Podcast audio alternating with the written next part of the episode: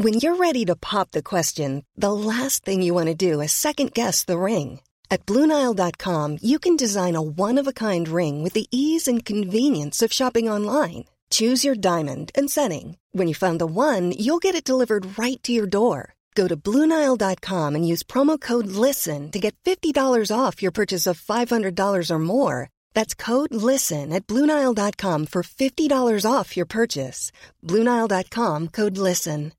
I'm Sandra, and I'm just the professional your small business was looking for. But you didn't hire me because you didn't use LinkedIn jobs. LinkedIn has professionals you can't find anywhere else, including those who aren't actively looking for a new job but might be open to the perfect role, like me.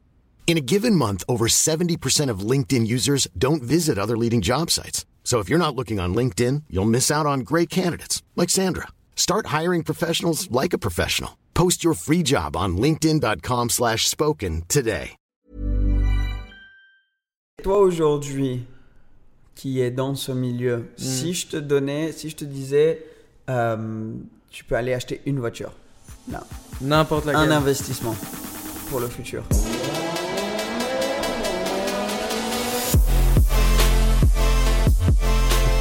Réaction. Propulsion. Réaction et surtout propulsion. Vous avez bien mangé? Très bien. Super. Et euh, je pensais à un truc, c'était quoi que je t'avais dit la phrase là qui était pas mal? Ah, lui il m'a dit une phrase qui était pas mal. À la fin d'un, à- tu sais à la fin de hum, TPMP avec Hanouna, je sais pas si vous regardez, Ouais. il a euh, la Salut télé. le chéri La télé n'est que de la, non, Ah oui, la télé, c'est que de la télé. c'est que de la euh, télé. Et moi j'avais dit l'automobile, non, l'automobile est une passion, mais il faut faire attention. Oh, c'est mignon ça. C'est mignon, C'est hein. mignon comme tout, hein. Oh, c'est trop Bah, je trouve ça sympa parce qu'en réalité, il faut faire attention. Il faut faire attention. C'est vrai, c'est vrai. Bah, je pense qu'on a déjà commencé. Hein. Je Voilà. pense que je vais le. Voilà, On le podcast a déjà commencé. Bienvenue à épisode 2 de Propulsion. Euh, il faut se propulser en avant. Voilà. Et on est là pour vous aider à vous propulser en avant. Ici à Propulsion, chez Propulsion. Je m'appelle Seb. À ma gauche, j'ai. Emric, À ma droite, j'ai. Cédric. Et aujourd'hui, on va parler de plein de bonnes choses et j'ai oublié toutes les choses. non, en vrai, on s'est dit, on s'est dit un petit début pour commencer le truc et après on va im- improviser un petit peu. Voilà. On est de retour chez euh, Boots and Classic Cars. Toujours les mêmes voitures derrière nous. Bienvenue à tous. D'ailleurs, on a quoi de- C'est quoi, quoi exactement ce que j'ai derrière moi? Euh, Là, derrière toi, tu as une Rolls-Royce Phantom 2 de 1930. Ouais, Ça, c'est une très belle auto, une auto, disons, euh, royale, monarque. ouais, elle est Fa- incroyable. facile pour se garer. Ouais, absolument. Mais tu sais, Là, on a- t'avais pas les bip bip. tu. Ah ouais. Mais tu sais, on a roulé avec cette voiture dans Monaco. Pour te dire, Monaco, les rues sont Ouais. toutes petites. Et franchement, c'est, c'est, t'es assez tranquille. Ouais. T'es, tu passes pas, tu vas pas dans les rues du Palais Princier, là tu passes pas, mais dans la Elle fait, plupart huit- des elle routes. fait 8 mètres, Ouais. huit Ah ouais, mètres de non, long. En fait, il a touché tous les rétroviseurs d'à côté, mais ça Ouais, n'est pas voilà. rendu compte. Lui, sa voiture, ça allait bien, mais pour les autres, ça allait pas bien, quoi. Exact. Non, non, ça c'est, ça c'est cool. Donc derrière toi, tu as la Phantom 2. Derrière moi, il y a une Bentley. Ça, c'est très beau. Ouais, une Continental Open Tour de 1935. Ouais. Ouais, c'est des belles autos, c'est des pré-guerres. C'est très Peaky Blinders, quand Ouais, même, ouais, comme voiture. absolument, absolument. Et toi, t'as quand même des voitures sympas qui viennent ici. Euh, nous, avec euh, Emmerich, on se demande souvent, on s'est dit, on se demande quelles sont les meilleures affaires ou les pires affaires que t'as vu passer, parce que t'as dû voir des trucs passer devant Ouais, toi. bien sûr. T'as dû voir des, des gens qui se sont fait des belles marges et des gens qui ont quand même eu des situations un peu plus malheureuses avec Ouais. leur voiture. Est-ce que t'as, je te mets un peu sur le spot, mais est-ce Ouais. que t'as euh, une idée de voiture où il y a eu un grand changement au niveau du prix? Parce que dans le dernier épisode, on a parlé de, Mhm. du marché automobile et, et de la spéculation, mais quand il y a de la spéculation, il y a aussi beaucoup de mouvements dans un marché. Voilà, Du exactement. haut ou, le- ou vers le bas. Mais pour te dire, tu sais, dans l'épisode précédent, on parlait de, de F40 par exemple et F50 aussi. Euh, moi, j'ai une histoire, euh, je connais des, des gens qui avaient une F40. Euh, je peux pas citer de nom ou quoi que ce soit, mais des gens Ouais, non, qui, sûr, avaient une F40 qui, au début de l'année, ils peinaient à la vendre à 950 000. Ils essayaient à tout prix de la vendre. Ils, ont baissé le prix à 900 000. euh, Ils essayaient. Personne n'en voulait. 35 000 km. Elle venait de faire la révision. euh, des- J'a- des- Juste pour te couper deux secondes, Ouais, j'adore comme dans ce, dans ce milieu, on dit Ouais. baisser le prix à 900 000 en mode oh putain. Ah ouais, il faut Ouais, je vais effort, la baisser. C'est En mode, c'est euh, quand même mais- très très ouais. cher. Tu vois, le gars, il a fait un effort quand même. Et, euh, et non, donc cette voiture, elle s'est pas vendue pendant longtemps. Euh, et puis, euh, on a parlé de cette vente aux enchères qui s'est passée fin d'année l'année passée. Et le gars vient de vendre sa voiture 1,650 1,550 1 550 000. Donc il s'est fait 500 000 euros. Ah ouais. Un peu plus, 650 Il en s'est soi. fait, ouais, voilà. En gros, ouais, il s'est fait 600 000 euros dans l'espace d'une demi-année. Enfin, d'aller- bon, dans l'espace un peu plus d'une demi-année. Et, euh, et tout ça grâce. euh, Et, et- et dont une année où on pouvait pas sortir pendant deux mois, je crois. non c'est ça aussi. Et aussi. Donc le mec, il était chez lui. euh, Ah, il euh, s'est mis bien, il s'est mis super bien, tu vois. Et aussi, bon, j'ai plein d'histoires, j'ai j'ai beaucoup d'histoires de gens qui ont acheté des voitures au sommet de, des prix en 2016, euh, début 2017. Je parlais des E-Type qui se vendaient 300 000 euros. Je connais quelqu'un qui avait acheté une E-Type 325 000 euros. Euh, bon, c'était une première série, euh, plancher, plancher plat. Euh, c'était sympa. Plancher. Ouais, Enfin, plancher plat. plancher plat, flat floor comme on dit en anglais. Aujourd'hui, il n'arrive pas à la vendre pour plus de 150 000, tu vois. Ouais. Et il a, il, a, il a fait la vente à 145 000 euh, récemment, pas via nous, mais je, je connais l'histoire. Mais ça fait partie de ces histoires qui sont un peu euh, tristes, quoi, on C'est va plus dire, triste, pour ouais. le gars. Et en plus, c'était une voiture qu'il adorait. euh, il s'en est séparé parce qu'il voulait faire un peu de place chez lui et tout. Mais tu vois que le gars, il avait une larme à l'œil euh, quand, il- quand il te racontait l'histoire de la vente, quoi, ça c'est sûr. Et il a perdu Ouais. 150 000, quoi. Ouais, ouais, bah, tu- ouais, ça te fait pleurer quand même. On a une autre voiture qui monte beaucoup en valeur, qui est derrière la caméra. Un jour, on la mettra devant nous. Ouais. Mais euh, c'est une Porsche 962. On a aussi notre pote Lucas Brito. euh, qui a- Tu veux venir dire bonjour vite fait? Dis un petit coucou aux caméras. qui est derrière, qui, qui regarde. Lucas, euh, vidéaste sur Monaco. Et la 962, c'est une voiture qui aussi est en train de monter un peu en prix, non? Alors oui, ça, enfin, ça c'est des voitures de course, euh, pas homologuées pour la route. J'en vends une qui est homologuée pour la route d'ailleurs aussi. Ça? Ouais, ouais, ouais. de- tu, de- tu, peux rouler avec ça sur la route Bah, Il euh y a des versions qui sont homologuées Celle-ci, route. non. Non, Ah celle-ci, non. Ça c'est une pure de course. Euh, Celle-ci, elle a 200 km depuis sa restauration, mais depuis le début, en fait, c'est une voiture qui a été conçue en 1990 euh, par Porsche. Un châssis Porsche, moteur Porsche, boîte Porsche, tout ce qui s'ensuit. Mais en fait, dans les années 90, le groupe C a été aboli, ce qui était la catégorie dans laquelle ces voitures roulaient. Et donc la voiture, elle servait un peu, euh, il l'avait, il l'avait montée, mais en gros, elle pouvait plus courir. Donc elle a été vendue en privé après. Euh, et il y a aussi les, les voitures, les versions euh, street qui ont été créées euh, un peu aussi en, en même temps. Mais oui, ça, c'est des voitures qui aujourd'hui, tu veux faire un Le Mans classique, tu veux faire euh, un Goodwood ou des choses comme ça, tu te ramènes avec ça, mais tu es, le, t'es Ouais. le roi du pétrole, on va dire. Tu, tu vois ce que c'est Goodwood? Non. Ouais, t'as t'as souri, tu dis ouais. Ouais. Bon, Goodwood, c'est un événement auto en Angleterre qui est quand même euh, Voilà. qui est impressionnant. En fait, c'est un gars, euh, Lord March, Voilà. il s'appelle, Maître March. Et il a une maison et il y a un deux ou trois événements auto tous les ans dans son jardin. Mais c'est devenu des Ah, trucs. je crois que j'ai qui- déjà vu qui- pareil. qui- ouais, ouais. Sur Automoto, tout ça, ils le Ouais. font. Ah oui, ouais, mais c'est le énorme. C'est, euh, ça rivalise les Le Mans classique, les trucs comme ça maintenant. Voilà. Donc euh, t'imagines, et c'est dans son jardin. Ouais, il doit Et, avoir un euh, sacré jardin. Ah oui, non, il a un sacré jar- et La maison est pas mal. Mais vraiment sympa, vra- vraiment passionné. Il a un circuit du coup dans son jardin aussi. Mhm. Ah oui. Et euh, non, non, non, incroyable. Moi, une histoire, si vous voulez, une petite histoire à avoir avec euh, Goodwood. Euh, Goodwood, c'était un endroit où j'étais allé quand j'avais 13 ans avec mon grand-père qui aimait les voitures, qui est une des raisons pour lesquelles j'ai- je kiffe les voitures. Et on n'avait jamais fait un truc tous les deux ensemble. Mhm. Et un jour, euh, j'avais commencé YouTube, j'avais un, ami qui, était dans les voitures, qui me dit, qui me donne deux, tic- deux tickets pour aller euh, à Goodwood. Donc on prend, les deux tickets, on va à l'événement, et c'était la première fois qu'on avait fait un truc tous les deux. Bref, on passe une super journée à Goodwood, et en partant, j'ai eu une, sensation bizarre en le regardant partir. Et malheureusement, c'était la dernière fois que j'ai vu mon, mon grand-père. Il est décédé quelques semaines après ça. Donc triste. Ensuite, j'ai euh, eu du mal à retourner à Goodwood parce que du coup, c'était le, dernier endroit où j'avais vu mon, mon grand-père. Et, et c'était difficile pour moi. Il y avait eu plein d'invites pour y aller, mais je me suis dit, j'ai envie, j'ai pas envie de revenir d'une manière euh, anodin Ouais. comme ça, juste de revenir revenir en plus en force. faut revenir plus en force. Donc, j'étais revenu un an pour exposer ma propre voiture, ma, ma Lotus. Donc, c'était déjà cool. J'avais, pour moi, je m'étais dit, c'est bon. Genre, la dernière fois, j'étais venu avec mon grand-père, j'avais pas le permis, j'avais rien. Mhm. Je reviens, euh, pas 10 ans, mais presque 10 ans plus tard, avec ma propre voiture. Goodwood m'avait laissé mettre le truc, donc ça c'était cool. Et ensuite, un cran plus de ça, lui était fan de, de Le Mans, il aimait ce, ce genre de truc. Un an après, j'ai été proposé de conduire la- une des premières voitures électriques autonomes type Le Mans, LMP2, et de faire la montée euh, euh, de, de Le Mans. Alors ça, c'est une histoire, je peux la raconter maintenant, et c'est pour ça que j'ai le podcast, parce que j'ai envie de raconter ce genre d'histoire. et je peux le dire maintenant, mais je pense que sur le moment, euh, les gens qui étaient dans le truc, ils auraient pas aimé savoir ça, mais bon, voilà. J'arrive et clairement, donc c'était avec une, une marque, clairement, ils pensaient que j'étais vraiment genre pilote-pilote avec beaucoup d'expérience. Ah ouais. Donc je sais conduire un truc, mais j'ai pas non plus, tu vois, j'ai pas, j'ai jamais fait le Mans.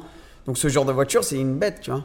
Ils viennent me voir, ils font c'est bon. euh, de toute manière, la voiture, c'est la première autopilote. Donc juste dans la voiture, en gros, pour s'il y a eu une couille, s'il y a eu une merde, tu es là pour euh, récupérer le, le coup.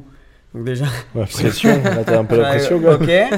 Mais euh, ok. Tu vois, la, la pression est minime. Ouais, mais je me suis dit, bon, à la base, je suis juste dans la voiture, plus pour l'image, euh, euh, le gars de YouTube, dans la voiture, etc. Et moi, je le faisais pour beaucoup aussi pour euh, en honneur de mon grand-père, tu vois. J'avais envie de. Parce qu'on on était, je me rappelle, on était au premier virage avec lui à regarder toutes les voitures qui montaient. Donc dans ma tête, je me suis dit, ce serait incroyable. Genre là, je vais être dans une des Ouais, voitures qui ouais. montent. Donc la voiture autonome, je me dis, euh, super, ça va être assez tranquille, elle va monter toute seule. On est mis dans le groupe avec les Formule 1. Donc euh, derrière, j'avais Esteban Ocon dans une euh, Mercedes Formule 1. Et, et donc j'arrive, et juste avant qu'on parte, ils me disent, ah, on a eu là un petit souci avec le truc, les ordi ne marchent pas, du coup la voiture elle peut pas être autonome, du coup c'est toi qui vas devoir conduire. Et moi je suis en mode, waouh, ok, je pas sais que le ça. premier virage il est à droite, mais le deuxième, j'ai aucune idée. Tu vois, circuit, où il va, je connais pas le circuit. Donc je dis à Cole qui filmait avec moi, je dis vas-y passe-moi ton portable, tu vois, je mets le, le portable, on va comme ça, je mets mets-moi une vidéo POV du, du circuit. Donc discrètement pour que personne voit, je suis en train de regarder des vidéos, ok, droite, gauche, il est à combien? Il est à 140, il freine là, ok. J'apprenais le truc. Et il y en a une au monde hein, de ces voitures là, Ouais, ouais. elle était inestimable. Et donc euh, j'arrive, il me dit juste retiens pas les F1 derrière toi. Bref, donc je fais le truc, euh, je vais et, et j'arrive à le faire. Et juste avant que je parte, le gars, je me rappelle, il- la porte est ouverte.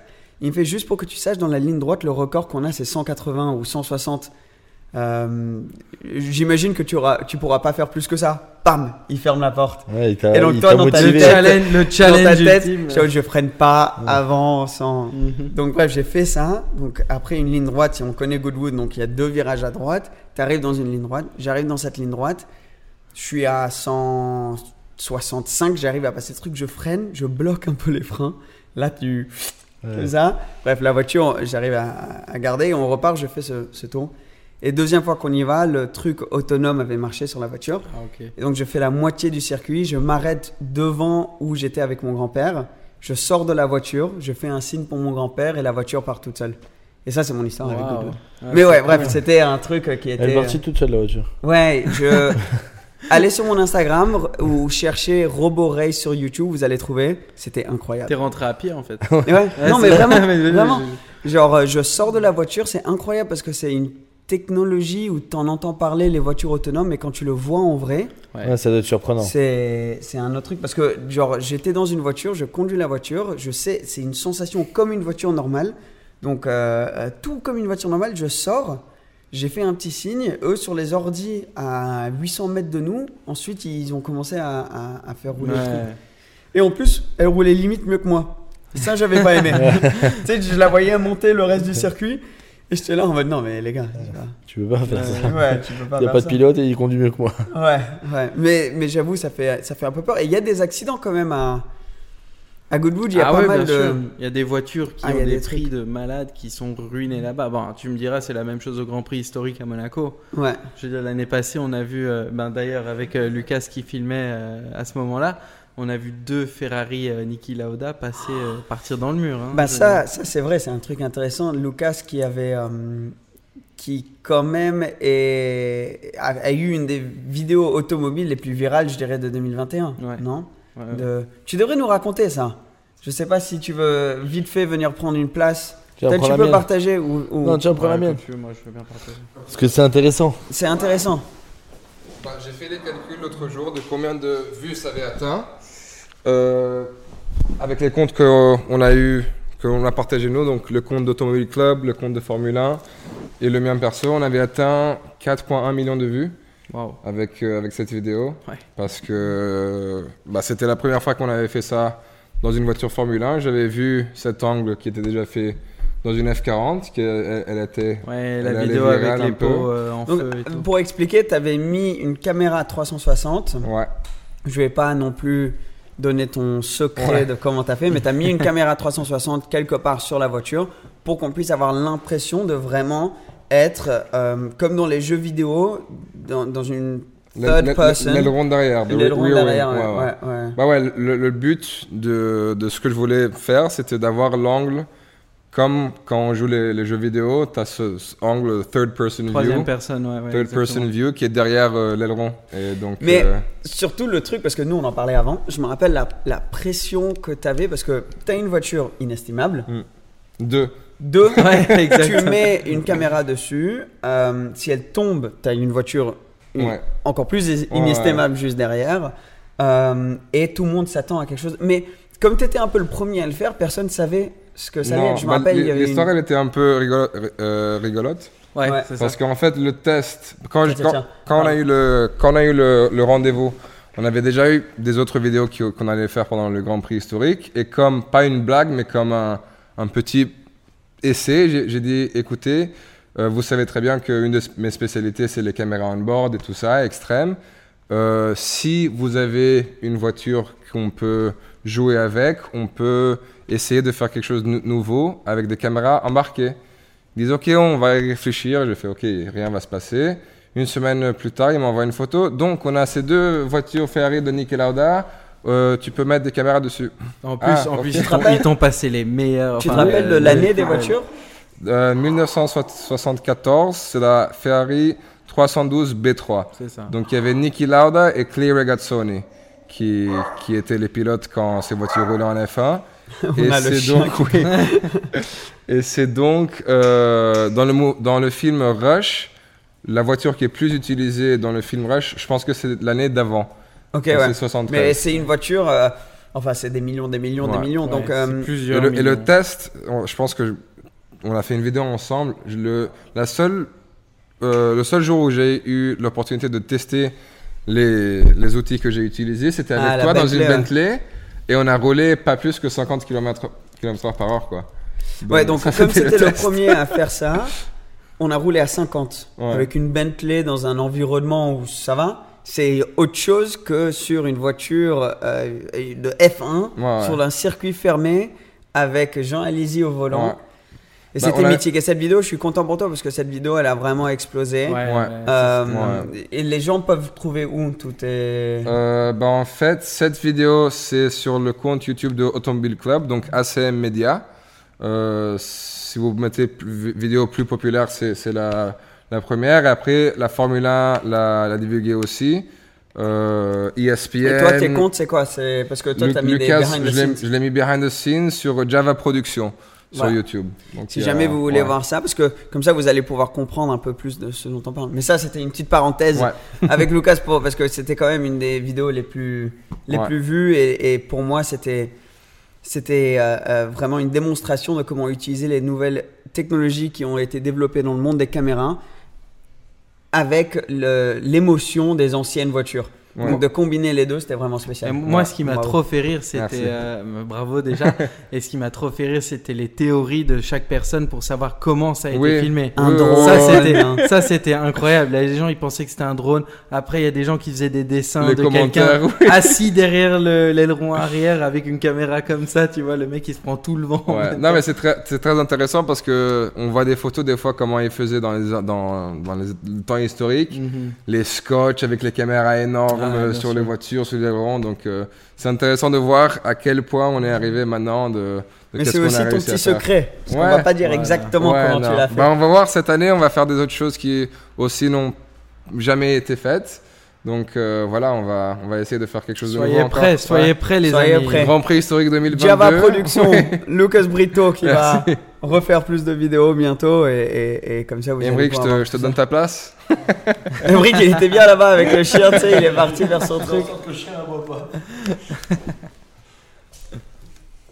Mais ouais, il y a, c'est sûr. Donc ouais, on, on disait Goodwood, il y a pas mal, il y a pas mal d'accidents. C'est un circuit dangereux. Monaco, du coup, où, où Lucas a filmé son Mhm. sa vidéo aussi, c'est c'est dangereux. Et est-ce que vous, vous avez déjà eu des petites situations un peu, ouais, un peu Euh. difficiles en voiture Parce que toi, tu m'as raconté que tu avais eu un, Ouais. truc en, en, en panda, non? Il Ouais, c'est ça. Enfin, ouais, c'était, ouais, c'était pas une, une belle expérience du tout dans le sens où, euh, ouais, j'étais en Fiat Panda. Euh, j'avais 18 ans, c'était pendant mon stage. J'avais fait un stage l'été chez McLaren à Bruxelles. T'avais fait un stage, Ouais, McLaren ouais, ouais, chez McLaren. Comment comment t'es arrivé à faire ça? Ah, À travers des contacts Oui, euh, voilà. ouais. On a, en fait, on a notre écurie dont je t'ai parlé, Boutsen Gignon, euh, qui, Ok. qui, qui, qui- en fait, euh, le groupe Gignon en Belgique, c'est un gros groupe d'importateurs automobiles. Et euh, ils ont notamment McLaren ouais. sous leur, sous leur ombrelle, on va dire. Et, euh, et donc, oui, j'avais réussi à dégoter un stage chez eux dans le département. euh. Ouais. Pardon, tous les épisodes, on va sortir les mots un peu niches. Surtout de que le mec parle cinq langues et il te sort des mots euh, en français. que qui- même nous on connaît pas. euh, moi, dégoter, c'est pas Oui. non plus. euh, Mais c'est vrai qu'on on l'utilise pas tous les non, jours. J'avoue, j'avoue, j'avoue. Mais bon, j'avais réussi à dégoter un stage chez eux. J'étais super content. Et un jour, j'allais au lunch. J'étais, j'étais dans la Fiat Panda d'un ami à ma mère, euh, Eddie, qui est un super gars, qui m'avait gentiment prêté sa voiture. Et il y a un feu rouge et, et je suis à côté d'une voiture. On sort du feu rouge. Et euh, en fait, tu avais plein de voitures parquées à droite de nous. Et il y avait un gars qui. Moi, j'étais à peu près 50, 55. T'as un gars qui sort de sa place de parking sans regarder dans le rétro du tout. Ah, ouais. Donc, il me tape. Il était tout seul dans la voiture? Euh, non, ils étaient à 4 dans la voiture. Ah ouais. Tu vois, il devait être distrait, tu vois, discutait, ouais. sûrement.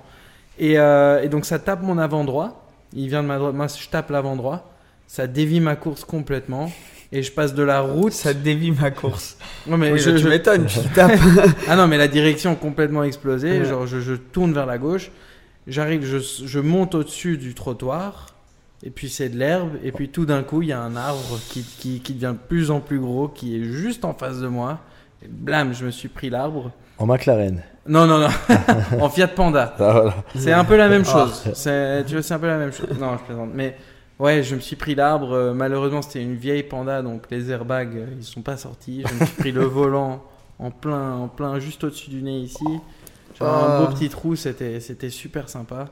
Mais bon, mais, heureusement, mais pas de blessés, enfin toi. Non, il y avait juste moi. Il y avait juste moi, le- l'idiot dans l'histoire, qui s'est, qui s'est pris quelque chose. J'étais pas en Mais faute. eux, ça allait, enfin dans le. ah, ils avaient rien. Ils avaient une voiture. euh, Il y avait personne à gauche où toi. non, heureusement. Bon, en plus, heureusement, j'ai pas tapé la voiture qui était à gauche de moi en sortant du feu rouge Ouais. parce que c'était une Porsche. euh, Ah oui, ouais. c'était une Porsche. Alors que l'arbre, ça va. Ouais, là, non, l'arbre. En fait, l'arbre, c'était marrant que tu dis ça parce que l'arbre, pendant les, allez, les, les deux, trois années après, c'était en fait une, rangée, une rue, euh, une rue, euh, l'avenue Churchill à Bruxelles, et t'as plein d'arbres là. Et je savais dire quel arbre j'ai tapé parce que c'était le seul sans euh, avec avec le tronc qui était genre bien éclairci comparé aux autres. Ouais, est-ce qu'on ne demanderait pas si quelqu'un est à Bruxelles là et regarde ce podcast, Ouais, si vous arrivez Ouais. à envoyer une photo, de- c'est où C'est l'arbre à Ouais, de... l'arbre sur l'avenue Churchill. C'était, euh, c'était en, en allant sur la place Bruckmann. Bah, on enverra une casquette Boutsen ou quelque chose voilà, comme ça. Non, exactement. Si ça. vous arrivez à trouver l'arbre, je pense que maintenant ça a repoussé dessus. Ok. Mais si vous voyez un arbre avec une espèce de, de petit trou comme ça sur le tronc, ben c'est mon arbre. Ouais. En gros. Bah après, ben, ouais, c'est sûr que des expériences comme ça, c'est, c'est, c'est pas fun, mais je suis sûr que tu as appris un petit peu. Maintenant, quand, Ah tu, ouais. quand tu sors d'une place de parking, tu regardes un petit peu. C'est pour Ah, ça que je vais moi, dire, oui. dans Moi, chaque oui. expérience Mais comme lui, ça, tu apprends. Ouais, C'est à l'autre gars, voilà. c'est à l'autre gars qu'il aurait fallu. Oui, je sais, mais tu penses quand même, quoi. Ouais, tu ouais, tu penses quand même à, à regarder parce que lui, il a pas regardé, d'où, la faute du truc. Ou même quand je roule, de, de bien regarder que les gars. Dans les rétroviseurs, oui, tout ça, ouais. Bien regarder que les gars qui sont parqués ne sortent pas d'un coup comme ça, essayer d'un peu anticiper. Oui, c'est des choses qui s'apprennent. Mais ça, moi, j'ai ce réflexe. Enfin, je touche du bois, hein, que je l'ai encore et que je, je continue à avoir. Mais avant, j'avais beaucoup de scooters. Ouais. J'avais ce réflexe-là, justement. De toujours regarder les rétroviseurs, que ça soit celui du milieu ou celui des côtés. Mhm. Parce qu'en fait, les gens, souvent, ils tournent sans regarder. Ils, ils regardent après, en fait. Exact. Et en scooter, bah, c'est, voilà, ça, ça peut aller vite. Et du coup, j'avais vachement ce, ce- enfin, je regardais vachement les rétroviseurs, tu vois. Après, c'est vrai que bon, moi, un accident, j'en ai pas trop eu. J'ai eu des petits accrochages, mais dans des parkings. Mais il y a des trucs à retenir, c'est que je m'étais fait avoir j'avais euh, une, petite- une jeune fille avec un A, avait tapé en gros l'avant de ma voiture avec euh, le phare, et la voiture n'avait rien. Donc j'ai dit, bon, mais c'est rien. Et en réalité, je me suis fait avoir pourquoi? Parce qu'en l'emmenant au garage, je me suis rendu compte que le phare directionnel ne fonctionnait plus. Ah. Donc c'est pas visible, mais la pièce derrière. Et ça Et coûtait une pas fortune. t'avais pas fait de Bah constat. non, parce que tu dit la voiture n'a rien, mais en réalité elle avait. Faut toujours faire le. Si jamais t'as un souci, euh, ben ouais, faut- c'est mieux de. te- Tu perds rien à faire le constat. C'est vrai, mais pareil, une deuxième fois, je me suis fait avoir, mais j'ai pas eu de gros accidents, donc ça va. Mais un- une fois, je suis en smart, il pleut, une petite, une petite mamie me rentre dans, dans- derrière, et je, je vois qu'il pleut, ma voiture est noire, je vois qu'elle a rien. Bon, ben c'est bon, partez. Et puis elle me dit s'il y a un problème, je vous laisse mon numéro. Elle me l'a laissé, mais et le lendemain, je me suis rendu compte qu'il pleuvait plus et que le pare-choc était cassé, parce qu'avec la pluie, tu vois pas. Elle t'a Et, donné euh, un faux numéro. Elle m'a jamais répondu. donc. euh, Ouais, ouais. et c'était Ouais. une petite mamie, tu vois, donc je me suis dit, bon, euh, voilà, elle va pas me la faire à l'envers. Mais en réalité, c'est les Et pires, je crois. pourtant, c'est ça.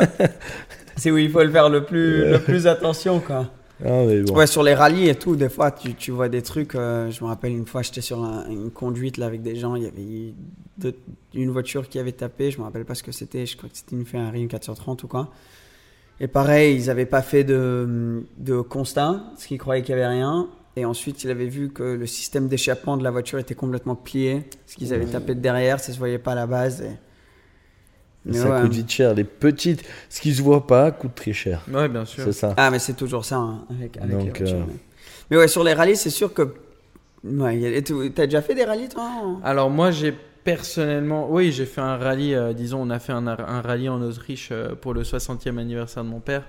On a fait un rallye Ouais. custom à Kitzbühel euh, de, de- des gens qui sont venus et c'était, euh, disons, euh, c'était un, deux jours incroyable, incroyable. C'est super fun en plus. Et l'année passée j'ai suivi tout le tour auto. En fait, euh, mon père a fait le tour auto avec euh, Hervé Erdioni de la Banque Rothschild à Monaco. Et euh, ils l'ont fait en Porsche de 1965, une, une toute vieille.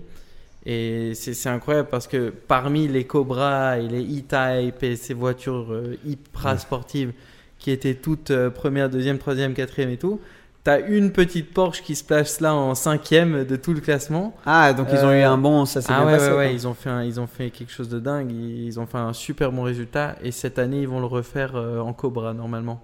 Ok. Donc Ah là, ouais. là on espère un, un Ah, un résultat. bon résultat. Le bon, tour auto, euh, j'y suis. Deuxième.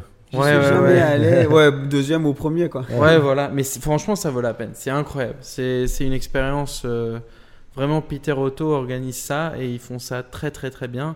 Dans le sens où euh, tu, tu- chaque jour, tu, es, tu, tu as un beau parcours, tu vois des, des paysages incroyables, tu manges dans des endroits vraiment euh, Ouais, c'est ça. spéciaux. C'est c'est- c'est- c'est incroyable. Puis ça doit être la bonne franquette, je pense, non? Ça doit être. euh, Ouais, voilà, tu c'est dois ça. bien manger, un Ah peu oui. loin, Et un puis- peu- c'est c'est cool, Ah, bonne ambiance. attendez, il y a juste la cam là. Euh, Le Tour Auto, c'est vraiment un truc à voir. C'est un bel événement. Moi, je le conseille à beaucoup de personnes si je peux. Mm. Mais euh, en termes de rallye, je pense que toi, tu avais fait quelque chose Oui. aussi d'assez impressionnant, non dans, dans, dans Ça, ce on a. Donc maintenant, ce qui est cool en ayant ce podcast ensemble, c'est donc on est potes, on traîne ensemble nous, mais on retient certaines histoires et certaines expériences parce qu'on commence à en parler, on se dit non non non, je- on en parle sur le podcast. Donc euh, donc là, juste avant, on avait déjeuné ensemble et j'ai commencé à parler un peu du du gumball. Gumball 3000, vous connaissez tous du Ouais. coup. Ouais. Le rallye par excellence. euh, Le rallye par excellence qui a été commencé par un gars qui s'appelle Maximilian Cooper. C'est lui qui l'organisait. Ouais, donc en fait, c'est un anglais. Et à la base, c'était, ils étaient genre 10, tu vois, à Mhm. partir. Et c'est devenu de plus en plus grand. Et maintenant, c'est un mythe. Il y a des milliers de personnes qui viennent. C'est... Ouais. Et c'est pas. Le truc rêve. qui est particulier avec le Gumball, c'est c'est pas un rallye basé sur la vitesse ou quoi, comme un. Tu vois, Tour Auto, il y a un classement. Oui, c'est bien basé sûr. sur la. c'est- Ouais, la régularité. T'as, t'as- t'as plusieurs épreuves, régularité, ta ouais. régularité, et puis tu as le, le, le- celui avec les spéciales où tu vas le plus vite que tu peux. Voilà. t'as Moi, le deux. rallye historique de Monaco que j'ai fait, c'était régularité. La plupart des rallyes, Gumball, pour gagner, il y a juste ce qu'ils appellent le Spirit of Gumball Award. Et c'est rien à voir avec la vitesse. C'est l'équipe qui amène le plus d'ambiance au Ah rallye. ouais. Gagne le Ah rallye. ouais, c'est pas du tout. ouais. C'est rien à voir. Ah. Donc, c'est faut que tu ailles à toutes les soirées. faut que tu aies de la merch que tu donnes aux fans, faut avoir une voiture avec un covering de dingue ou une voiture de dingue. Euh, et ça montre un petit peu l'ambiance du truc. Donc c'est moitié pour euh, euh, les endroits où on va parce que c'est des endroits de dingue, pour les foules incroyables euh, qu'il y a, euh, parce qu'il y a des, tu vois, des personnes qui ont des collections de supercars et tout. Pendant une semaine, c'est des superstars. Mhm. Parce que tu viens sur le Gumball et n'importe où tu vas, il y a 20 000 personnes qui, qui, qui attendent ces personnes. Donc ceux qui ont des grosses collections de voitures, ils, ils vivent comme des stars pendant une semaine, tu vois. Euh, et ensuite, tu as, des soirées, genre, je me rappelle une soirée, on y va, tu as Martin Garrix et Afrojack qui, qui mixent dans la lobby de l'hôtel. Genre, euh, Ouais, t'as Usher, t'as Usher qui chante dans, le, dans la boîte euh, euh, où tu vas. Enfin, donc les soirées, c'est un- c'est c'est quand même euh, les plus grosses soirées, disons. que tu verras de ta vie. Ouais. quoi. Et parce que eux, ils y participent aussi. à la Parce fin que eux, ils y participent et- Ah, ils y et participent, voilà. Ouais, Usher et ouais, tout, tu ouais. vois. Usher, il a participé Ah, Je savais l'année. pas du tout, tu vois. L'année, ouais, ouais, euh, où c'était Londres à Tokyo. Euh, J'avais fait la moitié. J'avais pas fait la. Parce que souvent, ils font une moitié quelque part, puis ils mettent toutes les voitures sur un avion et tu fais l'autre moitié quelque part d'autre. Donc, Mhm. mon premier gumball, c'était Stockholm à Las Vegas. On a fait Stockholm, Oslo, Copenhagen, Amsterdam, avion, San Francisco, Los Angeles, Las Vegas. Ah ouais. Et d'ailleurs, sur, sur, ce, sur celui-là, ouais, ouais, ça c'est. Il y a un nom de truc sur Gumball, donc je suis en mode est-ce que je peux en parler ou est-ce que je peux pas en parler? Mais euh, on est parti de Los Angeles et en fait, il y avait un gars, je vais pas dire euh, euh, qui c'est, qui avait une boîte euh, à, Lo- euh, enfin, en Californie. Et euh, il est venu nous voir, on s'entendait assez bien et tout. Il fait, les gars, j'ai euh, euh, ma boîte ici, donc j'ai demandé à tout le monde de la boîte de prendre une journée, euh, euh, pas en congé, parce que du coup il travaillait encore, mais pas, pas au bureau, Ouais. et de se mettre, nous on conduisait de Los Angeles à Las Vegas, Mm. De se mettre de la route entre LA et Las Vegas, et euh, de nous dire si jamais il y a des voitures de flics. Donc le gars avait des spotters tout au, cours de la route pour dire. Et donc il me dit ça, il, me dit, ben, tu vois, c'est un rallye, il faut quand même qu'on s'amuse. Et je dis pas que c'est une, bonne chose de faire. Et nous, franchement, on n'avait pas conduit si vite que ça. Eux, oui, on les a perdus après. Mais bref, il nous dit, reste avec nous, comme ça, au moins, tu es sûr, tout, tout va bien se passer. Je fais, ok, pas de souci. Il y avait, euh, et pareil, je vais pas citer de nom, mais il y avait deux, trois personnes qui étaient un peu voilà, connus, euh, des gens que j'ai, dont j'ai parlé avant, qui étaient avec nous. Et on a pris, euh, donc on avait une McLaren F1, une, une, euh, une McLaren P1, pardon. Ça change quand même. Ouais, peu- Et une Porsche 918, une F50. Euh, c'était. euh, ouais, il y avait Le il y avait line-up de Koenigsegg quoi. Agera. il y a- ouais. Et on est parti. Et à un moment, on vient sur, euh, sur une route où ça, ça se baisse et tu vois c'est tout l'autoroute devant toi. Et je voyais les voitures, on roulait quand même à une, à une belle allure sur cette route assez vide, avec le coucher du soleil derrière nous, avec ces, ces caisses devant. Et c'était c'était incroyable. C'est des trucs, tu te dis, je ne vais seulement vivre ça Ouais. sur ce. Oui, surtout avec ce genre de voiture. C'est des voitures que tu vois peut-être une fois à Monaco de temps en temps, mais avant de passer à Monaco, tu vois pas ces voitures. Non, et surtout tout ensemble. Tout ensemble et, en et plus. pas garé. En train de rouler, mais en train de vraiment rouler, tu ça, vois. ouais, Ouais, ouais. parce que le Et- bruit, tout ça, tu. F50 straight pipe, Ouais. c'était magique. Et, et après, le truc, c'est on est tout le monde est fan auto. Donc, euh, on se garait, enfin, on allait faire le plein et tout, on était euh, super excités. Un comme l'autre, tu disais, oh, t'as vu le moment où la F50, elle a lâché une flamme et il y a eu ci, il y a eu ça? Et trop bien, mais de, de partout, on avait fait, on est allé This podcast is brought to you by eHarmony, the dating app to find someone you can be yourself with. Why doesn't eHarmony allow copy and paste in first messages? Because you are unique, and your conversations should reflect that. eHarmony wants you to find someone who will get you. How are you going to know who gets you? If people send you the same generic conversation starters, they message everyone else. Conversations that actually help you get to know each other. Imagine that. Get who gets you on eHarmony. Sign up today. Here's a cool fact a crocodile can't stick out its tongue.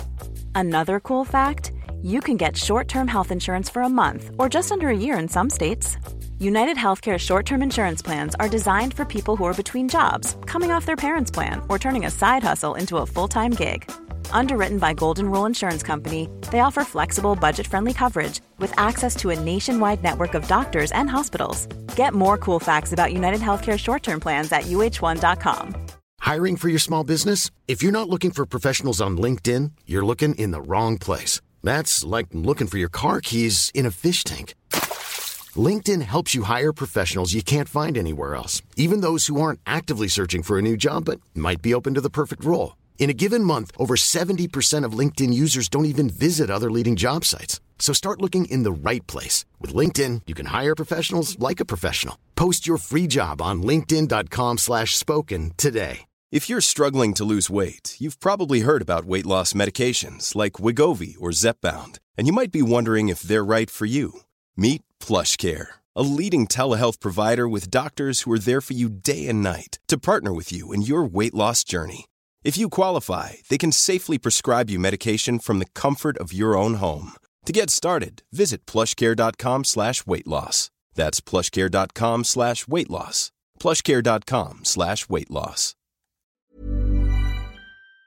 Euh, sur Gumball aussi en Roumanie et en Hongrie avec euh, des voitures euh, euh, pareilles de dingue. Et t'arrives dans des villes où ils ont jamais vu une supercar. Et après d'un Ouais. coup t'en as 100 Ouais, c'est qui ça. débarquent. Et ça c'était magique de faire tu pouvais tu voyais des des enfants qui et tu, tu te vois un peu de, dans eux où tu, tu dis peut-être que cette personne n'a jamais vu une supercar. Tiens assieds-toi dedans.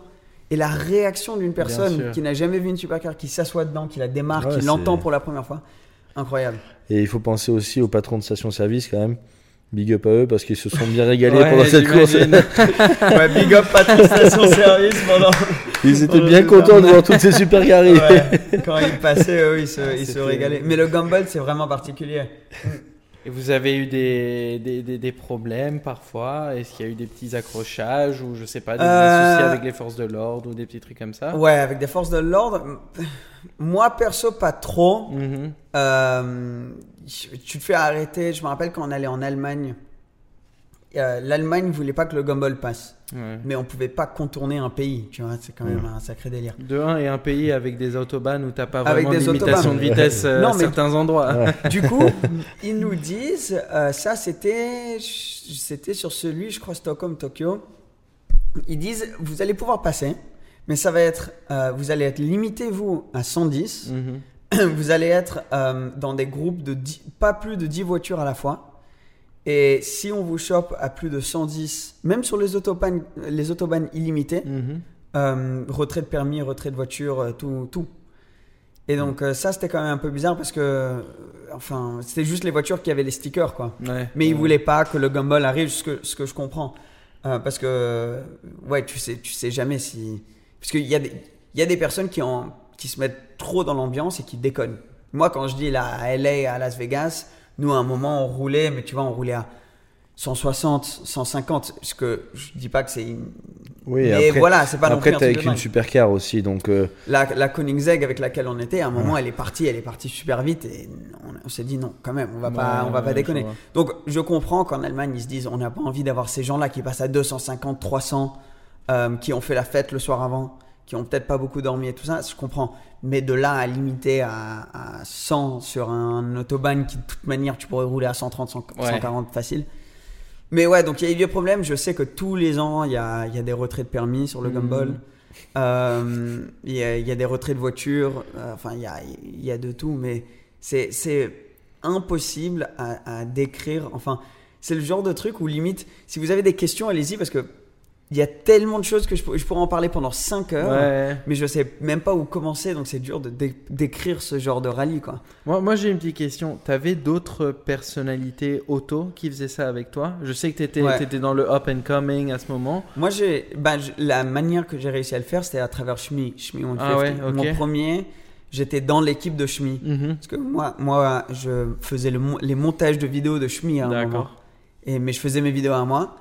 Et c'était avec lui, dans sa 650S, et on avait une Bentley, que j'étais venu un peu dans son équipe. Tu vois, c'était la première fois que Ouais, je l'avais ouais. fait. Donc, euh, il y avait lui. euh, on avait passé pas mal de temps avec Deadmau5, le, le DJ aussi, qui, lui l'avait fait. Lui, il a Ah. une, une 458. euh, toute- Ferrari. Ouais. D'ailleurs, lui, Ferrari. on lui a enlevé le permis. Ah ouais? Ouais, en France. Euh, et il s'est fait enlever le permis et c'est son copilote qui a dû conduire. Tout, Euh, stické, tout stické avec le Nyan 4 euh, dessus, c'est trop Et marrant. lui, par- par- exemple parfait. Des choses que tu vis seulement sur le Gumball. On arrive à Las Vegas après ce fa- cette fameuse soirée. Lui, il était en McLaren P1 cette fois-ci. Et euh, c'est quand même un mythe, Dead Mouse. Ouais, c'est un DJ, c'est une légende. Et donc, on arrive à Las Vegas. Il y avait un. Il allait faire un show devant 10-15 000 personnes. Et comme on avait fait ce truc, on avait kiffé la journée ensemble et tout, il fait viens, monte sur scène avec moi. et je me suis retrouvé sur scène avec Dead Mouse devant 15 000 personnes comme ça. Oh, mais qu'est-ce que. Enfin, Mais T'as fait comment. quoi? T'as comment dansé? là? Ouais, non, j'étais là. Il a gesticulé. Ouais, voilà, il y avait un peu de monde aussi sur scène. J'étais pas le seul sur scène, mais. euh, Ouais, mais ça, c'est des choses qui t'arriveraient jamais autrement. Quoi. Ça, c'est incroyables, incroyable. Et c'est cool parce que de raconter ces histoires aussi maintenant, enfin, c'est des trucs où même moi, là, en en, en parlant à vous, euh, j'ai j'ai pas revécu ça depuis longtemps. Tu vois, c'est des trucs qui, qui se sont passés. Ouais. C'était il y a en- combien en de temps Je me souviens pas. Moi, j'avais 10 18, 19 ans. Ah, donc l'année passée, quoi. Ouais, voilà, c'était Ouais, il y a ouais, 3 c'est mois. non, donc du coup, c'était ouais, c'était quand même il y a 6 ans. Je ans. sais que, je sais pas si c'était en même temps que toi, mais Pog, il a aussi fait le, le gumball, non? Ouais. C'est Ah ça bah toi, tu dois. Tu... Bah, en tant que Belge, En tant que euh, Belge, tu connais bien le petit on- Pogo. On connaît, on connaît quelques, quelques personnalités, ça fait partie un peu de. Bah, il avait fait, d'ailleurs, il a fait l'année où ils ont filmé un truc, euh, un truc sur C8. Ouais, c'est Mhm. ça. Euh, je sais pas, ouais. Si vous avez vu, mais euh, C8 était venu, avait filmé un truc. L'équipe de C8 était super sympa. Après, tu sais, à la télé, c'est. Pour, pour, euh, je pense plus pour Pog que pour moi, ça a été un peu un, pas un choc, mais une surprise de la manière que certaines choses sont tournées à la télé comparé à Bien YouTube. sûr. YouTube, c'est très naturel. C'est très. euh, tu filmes 12 minutes de vidéo, ben, tu mets 8 minutes sur YouTube, tu vois, tu fais un petit montage et voilà. Mm. À la télé, ils filment 100 heures de vidéo et ils utilisent un quart d'heure. Ouais, bien sûr. Et si tu fais ça, tu peux raconter l'histoire que tu veux. Exemple, moi, il y a un moment dans, le- dans le clip où, euh, où ils ont raconté quelque chose. Donc, je cherchais un sponsor parce que le Gumball, c'est tellement cher, je cherchais un sponsor. Et donc, ils montrent un clip où je discute avec quelqu'un. Et ensuite, ils ont dit euh, Sébastien était content, euh, je crois, avec euh, comment s'est passée la discussion. Et tu me vois, moi, en mode ouais, comme ça. En fait, ce moment où je faisais ouais, c'est parce que j'avais perdu ma voiture dans un parking énorme. Et pendant 20 minutes, je cherchais la voiture. Et quand je la revois, je fais ouais, tu vois, comme Ouais. ça, j'étais content.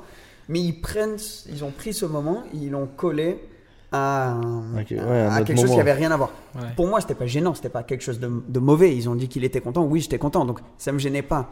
Mais ça m'a quand même mon- fait penser, ah, faut quand même faire un peu attention parce que si tu as les caméras avec toi tout le temps, on peut écrire un peu l'histoire qu'on veut. Ouais, c'est eux qui choisissent. euh, Et Je crois qu'ils ont fait ça un peu plus avec euh, Pog euh, Ah ouais. qu'avec moi. Par contre, je trouve qu'ils ont bien fait le truc et l'équipe, c'est pas contre C8, honnêtement. Et je dis pas juste ça parce que, mais ils étaient très gentils avec moi et je trouve que, que voilà, c'était c'était un- un- une bonne vision et une bonne histoire racontée sur un rallye que beaucoup de gens ont envie d'entendre. Mais la Mais- télé, la- excuse-moi. Ouais. Mais comme on parlait de, de drive, de Drive to Survive dans l'épisode précédent, je veux dire, il y a une raison pour laquelle Verstappen a dit qu'il voulait plus faire cette saison-ci, c'est que euh, tout a été dramatisé dans un mode que il les, il les faisait un peu paraître pour des méchants, quand en réalité ils utilisaient des, du, des, des images d'un endroit Ouais, pour, décrire, moment. pour décrire un autre. Je veux dire, ça c'est le monde de la télé. camion qui passe là derrière, donc désolé pour le bruit. Mais oui, en fait, euh, moi j'ai une amie qui avait fait un truc télé-réalité, tu vois. Ouais. où, il, euh, où elle était en date avec un mec sur, sur le truc de télé-réalité et il lui avait demandé une question en mode est-ce que tu avais envie de venir à ce date? Elle a dit oui. euh, elle n'était pas emballée, mais elle a dit oui. Et à un autre moment pendant le date, quelqu'un lui a demandé est-ce que tu veux commander euh, de la viande? Et elle a dit non. Elle a pris le moment où elle, ils ont pris le moment où elle a dit non. Ils l'ont collé au moment où elle a dit est-ce que tu veux venir sur le date? Mais Et donc après, elle s'est fait Ouais, elle est passée pour. une- ouais. dans les commentaires parce qu'il disait mais qui dit euh, non j'ai pas envie de venir sur le date tu vois? Mais en fait c'est pas du tout ce qu'elle avait dit Ouais, ouais. mais quand t'as des vidéos et des, des, des sound bites ça s'appelle ça de quelqu'un tu peux tu peux raconter l'histoire que tu veux Absolument. ouais. Donc moi ça m'a c'est pour ouais ça m'a pareil comme je dis c'était pas fait d'une manière méchante euh, en ce qui concerne ce- C8 et, et, ce truc sur le sur le rallye Euh, je sais que que Pog avait ses euh, c'est son point de vue sur ça quand c'était sorti. Je me rappelle pas exactement, mais il y avait des trucs que moi je trouvais pareil. Ils n'avaient pas nécessairement bien raconté l'histoire sur Pog parce que Pog est une personne très gentille, une personne, tu vois, déterminée et passionnée par la voiture et la tech. Mhm. Et euh, on a eu nos- des moments, ça a été aussi pas mal documenté sur YouTube, où on a eu des malentendus, disons, sur tout ce qui s'est passé sur, sur YouTube. Un moment où moi je voulais sortir une vidéo, il voulait pas que je la sorte, etc. Mais en tout, il a toujours été bienveillant envers moi. Euh, je- moi, je trouve que les vidéos qu'il fait sont, sont intéressantes parce que c'est complètement différent. Donc, Pog a fait sa fortune, a- a- tout a bien marché pour lui avant YouTube. Tu vois. Ouais, ouais, ouais. Donc, il, il fonctionne sur YouTube à perte. Et ça, c'est quelque chose où la liberté que tu as c'est ça. pour Ouais, ta créativité, quand tu peux faire ça, quand tu peux dépenser, euh, il dépense des dizaines de milliers d'euros sur ses vidéos. Il en poste une tous les deux mois. Euh, c'est un, ça, c'est un luxe. Il y a Lucas devant moi qui me regarde. Tu sais comment c'est. Lucas qui, lui aussi, euh, euh, enfin, c'est, galère quoi quand tu as, envie de sortir les vidéos parce que c'est comme ça aussi que tu as, certaines rentrées euh, d'argent, etc. Tu as envie de sortir les vidéos, tu peux pas en faire une toutes les trois mois quand tu décides que tu as envie de la faire. Et surtout, il faut faire attention au, au coût. Tu te dis si j'ai un monteur, si j'ai cette vidéo, si j'ai ça, c'est tout un calcul au niveau des coûts. Ouais, si tu dois business, pas t'inquiéter de ça, truc derrière, ouais. la liberté créative que tu peux avoir est dingue. Et le fait qu'on ait un POG, euh, euh, une personne comme ça, c'est quand même spécial d'avoir ça dans ce milieu. Et dans le milieu automobile, on a, on a de la chance euh, d'avoir des individus, individus qui peuvent se permettre de nous faire kiffer Ah ouais, de cette manière-là. Parce que sans, sans se soucier du coût de la production derrière. Donc, tu vois, si, si Pog a envie de- d'acheter une nouvelle voiture juste pour faire une vidéo, ben, il peut. S'il veut avoir une équipe de tournage avec six angles différents, Ouais. toutes filmées sur des caméras de qualité, il peut. Donc, je trouve ça très intéressant.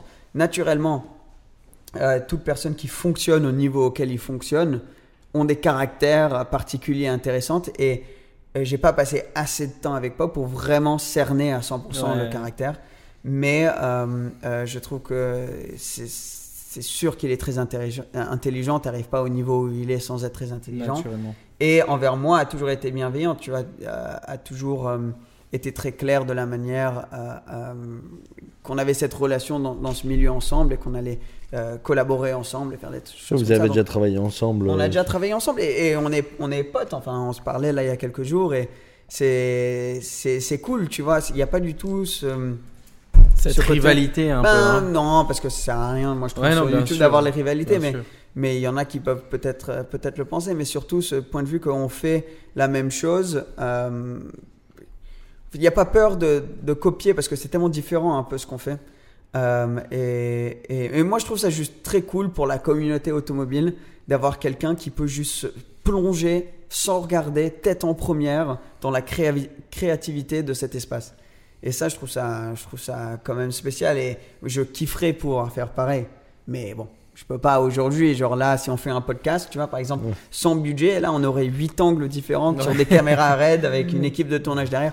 Mais, mais On y pas. arrivera, on y arrivera. Mais heureusement Oui, qu'il y a des personnes qui, qui, qui le peuvent. Et il faut un peu de tout. On peut pas juste avoir, euh, tu vois, quelqu'un euh, comme ça qui peut, qui peut se se permettre d'investir dedans. Euh, on peut pas juste avoir euh, les vidéos plus, nat- pas naturelles, mais disons simples, euh, où euh, c'est juste filmé sur un iPhone, etc. Il faut avoir les deux. Et le- la chance qu'on a aujourd'hui sur, dans, dans ce monde automobile et à travers YouTube, c'est de pouvoir avoir le point de vue qu'on souhaite sur le sujet qu'on adore. Donc, tu as envie d'avoir un point de vue naturel à travers un iPhone, tu l'as. Ouais. Tu as envie d'avoir euh, un, un tournage Top Gear, tu l'as. Tu as envie d'avoir un entre-deux, il y a POG. Tu as envie, euh, il y, a- y y tout ce que tu veux. Et c'est à travers ces nouveaux outils euh, dans les réseaux sociaux qu'on a pu, dé- qu'on- quand je dis qu'on a pu, que le monde a pu développer dans les dernières années, ça nous permet d'avoir une relation tellement plus intime et personnalisée envers l'automobile qui est l'objet qu'on adore que on a pu avoir dans le passé. Donc Mhm. c'est exceptionnel. Ouais. Ouais, je suis parti un peu dans mon délire. Non, maintenant. mais c'est très bien. Ah, c'est... bien dit, ouais. Et moi, j'ai une question par rapport à ce que tu- dans l'épisode précédent, on parlait de la pista de Charles Leclerc. Mhm. Et la pista de Pog, t'en penses quoi? Moi, j'ai vu Ah, des oui. vidéos, des photos qui sont quand même. Elle est quand même très belle. Ce carbone bleu, je sais pas ce que vous en pensez. Ben vous. non, c'est lui. Ah non, c'est pas lui, C'est- son pote. ouais, comment ouais, il s'appelle C'est euh, Emmanuel. Emmanuel, qui a le carbone bleu lui. Emmanuel a le carbone bleu euh, et à la coupée et Pog à la spider, je crois. Moi j'aime beaucoup. ça, ouais. Ouais, c'est ça. Moi j'aime beaucoup. Ouais, j'aime beaucoup. Les deux configs, je veux Ouais. dire, elles sont belles. Enfin, J'aime euh, beaucoup les jantes en or, moi. C'est Toi- spécial. Toi, quoi. t'aimes pas. ouais, quand quelqu'un dit Ah, c'est spécial, suis- ça veut dire qu'ils aiment Non, non, allez. C'est joli, mais peut-être pas sur celle-ci. C'est ça. Moi, moi, ouais, pour, je sais pas si je prendrais ça pour une pista. Voilà. Euh, mais j'entends or, tu vois, c'est pour moi, c'est cool, c'est beau. Ça dépend sur quelle voiture tu mets. C'est ça, voilà. À 100%. C'est sympa, mais pour moi, c'est pas mon truc euh, que je mettrais sur une caisse tout de suite. Quoi, Ouais. dire, euh, tu vois. Ouais, ouais, non, Sur une Subaru bleue. voilà. Mais tu vois, une, C'est obligatoire. Oui, ça oui, c'est vrai. Non, mais c'est vrai, t'as des Ferrari rouges même avec les jantes dorées comme ça, ça, ça, ça claque. C'est sûr que ça claque. C'est joli. Bah, t'avais moi, je fait une préférais vidéo la touche, euh, une touche peut-être jante en carbone ou quelque chose comme ça. Jante en les carbone, jantes en carbone sur la pista, c'est beau, mais ça coûte une blinde. Ça coûte et tu super prends cher. un truc, faut remplacer, remplacer Ouais, toute ouais, la jante. ouais, ouais, et après, c'est c'est 9000 balles, je crois, la jante. Je parle au niveau esthétique, pas Ouais. pratique. Ah oui, oui, oui, niveau esthétique, c'est, c'est, c'est incroyablement bon. Sur la, sur la SF euh, 90, les jantes en carbone, c'est. 36 000 euros, Ouais, je crois. ça. 36 000 euros. Mais après, tu sais. Ah, bah tiens, bah, c'est quoi? C'est intéressant que tu parles de Ferrari parce qu'on a la Pista, la SF90, Mhm. Deux voitures esthétiquement belles. Ouais. Euh, mais Ferrari vont normalement cette année-là annoncer une voiture qui risque d'esthétiquement être un peu plus euh, bouleversante. C'est le 4x4. Ah, ah, ah, bien sûr. Le 4x4 de chez Ferrari, le fait que Ferrari fasse un 4x4, mais en, en plus grand, en plus grosse parenthèse, le fait que des, manu- des constructeurs de supercars fassent des 4x4. C'est pas nouveau. Porsche, Porsche, Bentley. Et d'ailleurs, ça a sauvé Porsche, je crois. 60% des ventes Cayenne, de Porsche, ouais, ouais, Le Cayenne a sauvé Porsche. vraiment super fort. Et des Porsche, 60% de leurs ventes en 2021, c'était Cayenne Macan. Mhm. Euh, on a euh, Le- Lamborghini Urus, il me semble que c'était 7400 vo- euh, ou 7500 voitures vendues de chez Lamborghini, dont C'est beau, ça. 4800 étaient des Urus. Ah, je, peux Euh, te dire, je peux te dire que tout le monde veut un Urus aujourd'hui. En Belgique, j'ai de la demande pour ça. En Allemagne, en France, partout, on me demande des C'est Urus. très beau. Et, et ça a même pas décoté. Ça fait Non, non. 3-4 ans que la voiture est sortie et la cote est toujours euh, Mais- euh, présente. D'ailleurs, s'il y a une phase 2 ou pas du tout, ou c'est toujours le même, c'est ça? Là, pour l'instant, ouais, c'est ouais, la c'est même ça. chose. Disons que certains petits points euh, technologiques dans la voiture C'est peuvent ça, changer. change, voilà, c'est mais ça. au niveau, euh, disons, de la voiture en entier, la mécanique et tout ça, c'est c'est la même voiture. Je Ah, me c'est demande beau. s'ils vont faire un Urus euh, STO ou un truc comme ça. Ça serait intéressant, ça. Ça, ça pourrait être vraiment chouette. Mais ouais, bah, parce que c'est une super voiture. euh, enfin, juste niveau conduite et niveau sensation, c'est pas mal. Après, il y a, il y a l'autre côté, c'est les Bentayga Cullinan. Ouais, les Cullinan, ça, c'est. Le prix d'une Cullinan. Ouais. 500 C'est 000 500 euros. 000, exact. C'est juste un peu en dessous euh, de 500 000, je crois. Et ça. on dirait un taxi londonien. Ouais, et en plus, on Ouais, peut ouais. pas s'amuser autant qu'avec un russe, je pense. Mais j'adore. C'est- c'est le genre un Oui. Cullinan, c'est le genre de voiture où tu sais pas pourquoi t'aimes bien. Comme mais toutes bien. les Rolls-Royce, c'est un peu comme Tu ça. les regardes le truc, tu te dis, je pourrais pas te dire. Je sais pas pourquoi j'aime, mais j'aime. Non, je suis Ouais, d'accord. je- Oui, c'est beau- c'est très beau. C'est- En fait, c'est très classe. C'est Rolls. Ouais, mais une fois que tu roules dedans, Je suis jamais monté dedans, donc je peux pas te dire, mais c'est vrai que. ben c'est un peu comme, je sais pas, toi, t'as toujours kiffé les 911 Oui, ouais, ouais, depuis. Même avant d'être même monté les, dedans? Même les premières. Oui, oui, j'ai toujours. Parce que c'est la ligne que j'aime en fait. Mhm. Et ce que je trouve intéressant, c'est que la ligne, tu la retrouves de partout. Sur tous les Mais vé- ça, Ouais. dis-moi, un, un Cullinan comparé bêtement à un Range Rover Sport. Oui, si tu t'y connais pas. Mais le point que j'allais dire, c'est que quand. Avant que je roule dans une 911, je l'ai regardé, j'ai dit, c'est cool, mais c'est pas plus que ça. Puis j'ai roulé dedans, j'étais en mode, ah ouais, ok, je comprends. Ah oui, oui, bien le, sûr. le Cullinan, jamais roulé dans un Cullinan, Mhm. moi, je, je crois, mais j'ai roulé dans des Rolls. Les Rolls avant, je kiffais pas trop. J'ai roulé dans une Rolls et j'étais en mode, ah ouais, je comprends. Ça séduit, c'est sûr. C'est et donc c'est Mais un ça, peu ça, c'est pareil, les Rolls, je trouve ça beau, mais jamais. C'est pas ce que j'achèterais pareil. Ça, c'est mais vrai, c'est magnifique. Il faut rouler dedans. Ça, Mais vrai, voilà, il ça, sûrement, ouais. Après, tu comprends que t'as un vrai char. T'as Ouais. un char, un truc qui pèse un point infâme. Mais t'as de la puissance sous le capot et c'est silencieux au possible à l'intérieur. C'est confortable. T'es méga confortable. Oui, c'est en moitié voiture, on en moitié parlait, bateau. on en Voilà. parlait récemment. euh, je sais plus, on a croisé une Rolls, on était ensemble, et j'ai dit, euh, oh ça c'est un temps que ça doit pas avancer. Et tu m'as dit, tu rigoles quoi, il y a, je sais plus, 500, 600 Non, chevaux. ça, dedans. ouais. 600 chevaux. Et j'ai dit, ah, mais je pensais pas qu'il y avait autant, tu vois. Je savais que c'était une belle bête, mais je savais pas que ça marchait autant. Ouais. Après, c'est intéressant parce que, bon, aujourd'hui, on est jeune, on peut peut-être pas se la payer, mais dans 10 ans, 15 ans, si on a, vu que les marchés vont sûrement redescendre aussi, si on peut s'acheter ça, ça peut être pas mal si c'est abordable. je. Ouais, après, le problème avec ça, c'est s'ils font un 4-4 V12. Ça va pas être abordable. Après, l'entretien, c'est surtout ça. Ouais, Ouais. donc on va peut-être l'acheter à un bon prix, mais. euh, Oui, mais- On dirait pas le méchant d'un film là, I was Avec- expecting you. Mr. Bond. avec, euh, avec, avec, euh, le chien là. Mais, euh, mais non, après, moi, ma- ma- dites-moi si vous êtes d'accord avec ça, mais je trouve que c'est. Si ça leur permet d'avoir le budget de développer des voitures comme la Daytona SP3, comme la Exactement. 812 Competition, alors pas de souci, allez-y. oui. Mais si ça veut dire qu'ensuite toutes les voitures vont être dans ce style-là, non. Mais si ça permet de débloquer un budget comme. si- tu vois, avec, grâce à la Cayenne et la Macan, Porsche font des GT3 Touring. C'est ça. Euh, Porsche font continuer à faire des GT3 RS euh, euh, atmosphériques. Donc ok, super. Et, et Cayenne, Macan, c'est des super voitures.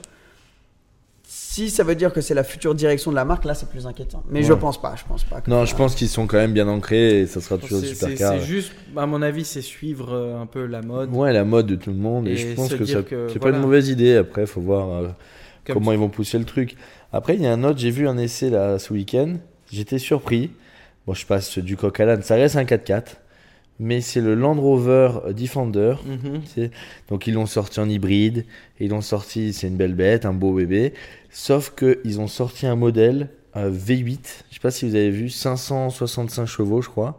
Le bruit que ça fait et le monstre que c'est. Ah ouais, ouais. J'ai vu ça bah, à Automoto euh, ce week-end et je trouve ça incroyable. Par contre le prix, dites-moi une idée de prix comme ça, enfin c'est Ah, ça va être, hors de comme dirait GMK, ça va être aberrant. Aberrant, ouais. Ouais.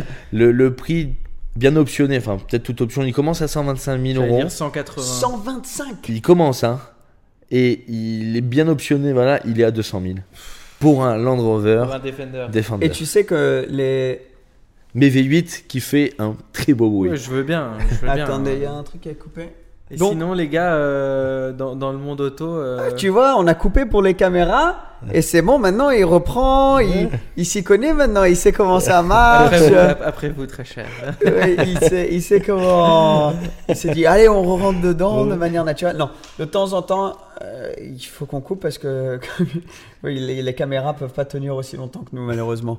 Mais euh, ouais, donc le Defender très cher. Une autre voiture, ça m'intéresse d'avoir votre point de vue et surtout, je sais. Tu connais la Project One? Alors, j'ai regardé- j'ai vu une de tes stories euh, hier ou avant-hier sur ça. Mais au début, non, je savais pas du tout ce que c'était. Et j'ai juste vu la story. Je me suis même demandé ce que c'était. Je pensais que c'était une Porsche au début sur la story. Parce que j'avais pas vu le, le modèle. Et non, non, c'est vrai qu'après, je sais pas trop. euh. Ça, ça va être une sacrée voiture. Ça, c'est un truc de malade. Je veux dire, Mercedes qui sort une voiture. Bon, euh, très très limitée, mais avec un moteur de F1 dedans. Je veux dire, ça, c'est du, du- du Ouais, jamais vu, on va dire, euh, à la limite. Non, c'est du, jamais vu et en plus, sais, apparemment, ils vont faire des trucs super cool. Euh, bon, pareil, ça risque de juste être une rumeur, mais celle de Nico Rosberg Mhm. aura le moteur avec lequel il a roulé en Formule 1 dedans. Mhm. Celle de Lewis Hamilton aura le moteur dans lequel il a roulé. Et celle de George Russell sera une Williams. Mais alors, du coup, dans ces cas-là, cette voiture-là, elle, va être, elle est commercialisée Ou c'est une édition non, limitée ok, donc ça fait. Enfin, ça, Elle était supposée sortir en 2020. Voilà. supposé sortir en 2021, supposé sortir en 2022 maintenant, mais ils ont des galères parce que donc un moteur de Formule 1 c'est pas fait pour rouler sur la route. Non. Du coup, elle, elle, elle monte jusqu'à 11-12 000 tours minute, mais euh, à son point, ses points morts, idle, Oui, oui, pas mort. euh, elle serait à 7-8 000 tours. Ouais. tu peux pas, tu peux pas être au feu rouge à 8 000 tours minute, tu vois. Euh, donc il faut qu'ils trouvent des solutions pour tout ça. Je pense qu'ils sont pas loin. Elle va avoir 1086 euh, chevaux. Donc, ça sera la plus. Des Mercedes, ouais. Parce que là, c'est la Ferrari qui a le plus de chevaux. euh, Non, c'est la non. Bugatti. Ah oui, je suis T'as- bête, t'as la Bugatti. Après, t'as T'as la projets. Ah, tu connais la, la Devel 16 T'as déjà vu ça Ouais. Ça, c'est des projets aussi qui sont en travaux pour l'instant. Mais T'as ça des a ram- voitures. jamais euh, roulé, je crois, la Devil 16. Non, Mais- Ouais, c'est ça, c'est des, pro- c'est des concepts. Voilà, voilà, ça va être, ça va être beaucoup. T'as- je crois que tu as 800 et quelques chevaux du moteur euh, euh, 1 litre 6 euh, V6 et après tu as, as 4 moteurs euh, électriques, un pour chaque Les euh, hybrides, roue. ouais, c'est ça. Et du coup, tu as 1086 chevaux. Mais, euh, mais ça va faire le bruit d'une voiture de Formule 1. Et, et Mercedes, ils ont un budget illimité pour le développement de ce genre de voiture. Donc, tu peux imaginer qu'ils ont là, ils ont tout balancé pour que ce soit le meilleur truc. Mais ce qui est cool avec ce genre de projet, c'est tout. Tu regardes une Ferrari Enzo quand elle est sortie. Tout ce qui était sur la Ferrari Enzo a fini sur les Scuderia, sur les Ouais, ça.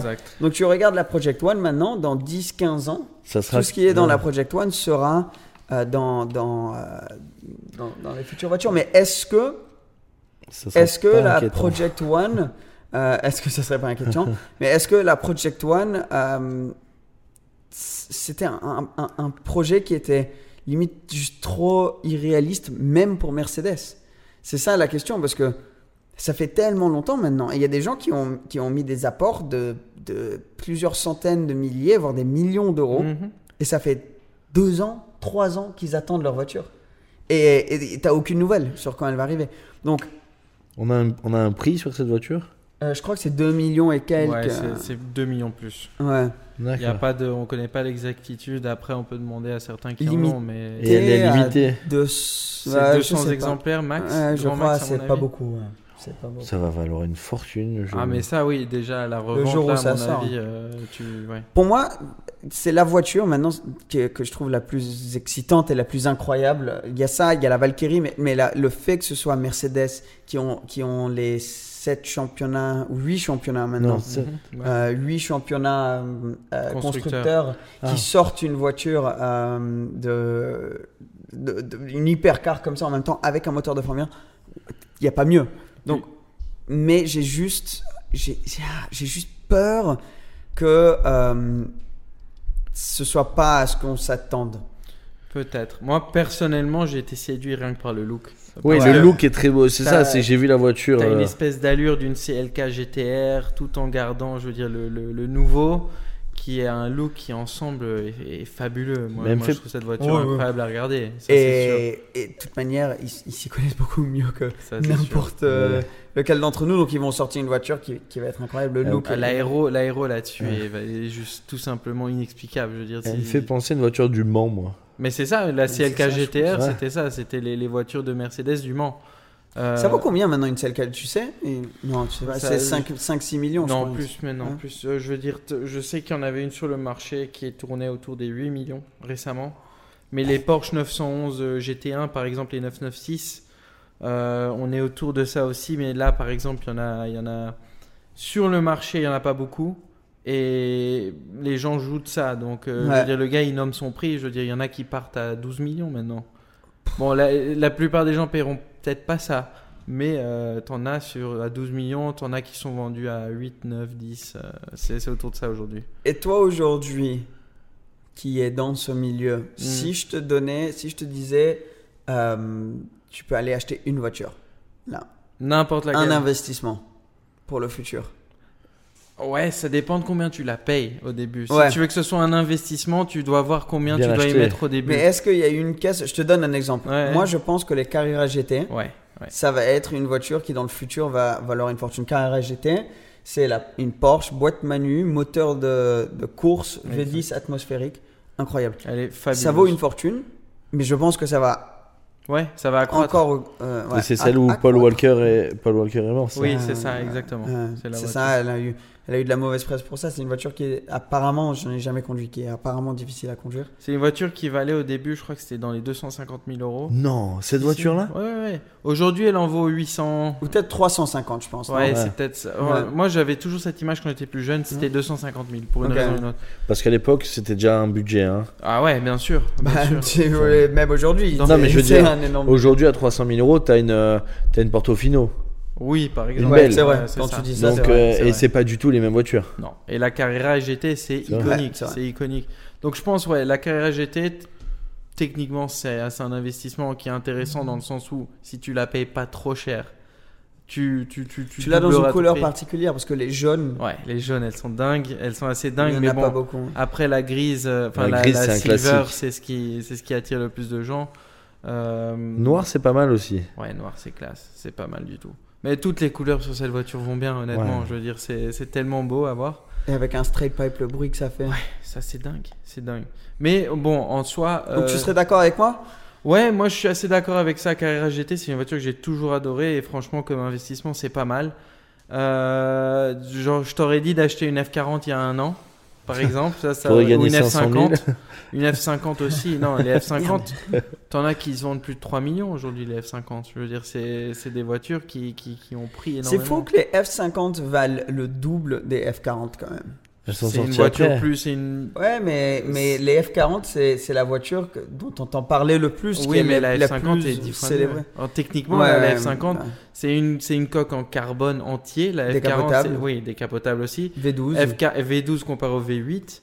F40, c'était une voiture qu'au début, ils allaient en produire à peu près 500. Ils ont terminé à en faire 1400 parce qu'il y avait tellement de demandes. Ça a Ouais. énervé tous les premiers, euh, les premiers acheteurs. Là, surtout qu'ils ont dû payer. euh, Ah ouais, bien sûr, ils ont payé cher. Mais aujourd'hui, voilà, l'investissement est revenu. La F50, c'était vraiment l'apothéose du développement de, ces- de ce type des supercars Ferrari à l'époque. Et ce qui est important aussi, aujourd'hui, c'est la dernière manuelle, la supercar manuelle de Ferrari. Ouais. Donc ça, ça attire aussi. euh, Il y a plein de petites choses comme ça qui font que tout le monde en veut une. Moi, ma... enfin, c'est une œuvre d'art, hein, cette voiture. Ouais, ouais. Pour moi, c'est une œuvre d'art. Demain, tu viens à ton showroom, tu me dis, tiens, tu peux la conduire. Il y a 60% de chances que je te dise non parce que c'est justement un, un bel objet, tu vois. Par contre, c'est vrai que je me dirais, il faut la conduire, tu vas peut-être en conduire une fois dans ta vie. Je suis même pas sûr d'en avoir vu beaucoup. Euh, Non, même sur Monaco, j'en vois rare, jamais. non, très. Je suis même pas sûr d'en avoir vu C'est une en fait. intimidant. C'est Mais- très intimidant Ah ouais. comme Mais voiture. la, la F50, par exemple, est beaucoup plus agréable à conduire que la F40. La F40, D'accord. c'est dur, c'est très difficile. T'as un embrayage de folie dessus. C'est assez, compliqué à manier. Une F50 euh, avec le moteur V12, t'as un peu plus de confort, on va dire. D'accord. Mais c'est vrai qu'elle est impressionnante. euh. Il y a un bruit. Il y a quelqu'un Ouais. qui est passé avec un vélo. Ah, c'est. Ok, ok, ouais, il y avait un petit bruit. Mais la F40, ouais, ma- moi je le kiffe, mais. Ah, moi aussi. Moi, Mais c'est qui a choisir entre les deux, je prendrais la F40 Ah ouais perso en termes de look, mais en Ouais. termes d'investissement et de, de disons de, de, de De confort, conduite, ouais. euh, de confort dans la conduite, c'est sûrement c'est plutôt la F50. C'est plutôt la, La F50. F40, c'est celle qui a brûlé à Monaco. Exactement. La Celle que F40. quelqu'un sur Ouais. sa terrasse essayait Même- de, même de le l'éteindre à voisin. l'arrosoir. Même le voisin essaie de l'arroser. c'est gentil ça, c'est gentil. Exactement. Mais donc ça, je t'aurais dit ça. Et puis aujourd'hui, oui, si tu arrives à t'acheter une, une CLK GTR ou une 911 GT1, ouais. euh, la 996 plutôt peut-être, si tu arrives à les toucher pour moins de 8 millions, je te, ou peut-être même moins que ça, si tu arrives à en toucher à des prix comme ça, C'est des chiffres. c'est fou, c'est fou. Mais dans 10 ans, qui, qui te dit pas que ça vaudra 20 millions ces voitures? Tu vois, tellement les prix augmentent aujourd'hui. On est dans une zone où on sait pas dire. Ouais. On sait vraiment pas Ouais, dire. mais on pourra pas perdre d'argent en tout cas. Voilà. Si je mets ça. 8 millions là-dedans, tu perds pas d'argent. Exactement. Bah, bon. tant mieux, hein. et Bah, sur ce, On voilà. va trouver Voilà. 8 millions. Et si vous avez les, on va aller trouver 8 millions. Et on mangera des euh, pâtes après. Et, ouais, bah, pendant, pendant toute notre famille, pendant 4 générations, mangeront des pâtes. Mais euh, je pense sur ce, on finit, euh, on finit notre petit épisode. Bah, ça va. Mais, mais ouais, c'était notre deuxième épisode Ouais. de propulsion. Mais en tout cas, les gars, merci. Merci Super à toi. cool. Merci à toi. hein. Juste un petit rappel qu'on est sur YouTube. Donc, euh, si, si vous ne nous avez pas encore vu sur YouTube, euh, abonnez-vous à la chaîne. Ça, franchement, ça, ça nous aide beaucoup. Ça nous soutient énormément. On est aussi sur Apple Podcast, sur Spotify. Euh, donc, si jamais tu es dans la voiture, en train de faire un petit road trip que tu as envie d'écouter, nous- ne nous oublie pas. On est là. Eh ouais. Propulsion. Emric, Cédric, moi c'est Seb. Merci d'avoir regardé cette vidéo. Et on vous dit à très très bientôt. Très on est de retour dans deux Bye bye. semaines. Ciao, ciao. Ciao, bye. Ciao.